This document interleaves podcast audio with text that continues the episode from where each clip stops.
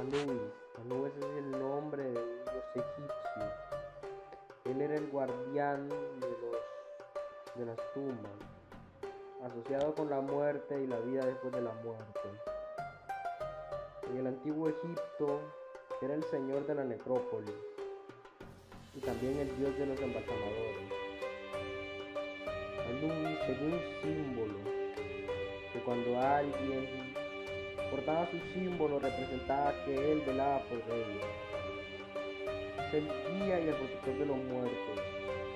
Anubis fue uno de los primeros dioses reconocibles que surgieron en las dinastías tempranas aproximadamente desde el 3100 a.C. y el 2676 a.C. Anubis, el dios de la necrópolis, hijo de Ser y de Neftis, muy reconocido por guiar a los faraones y deidades egipcias a la necrópolis. Él era relacionado con un gran chacal negro. El color negro con el que se representa no es propio del chacal, sino es una representación a la, a la putrefacción de los cadáveres.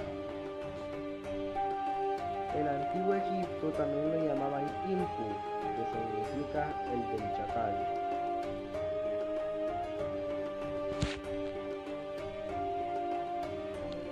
Probablemente los, los antiguos egipcios, inspirados por el comportamiento de los caninos, a menudo carroñeros y paseándose por las noches en busca de cadáveres.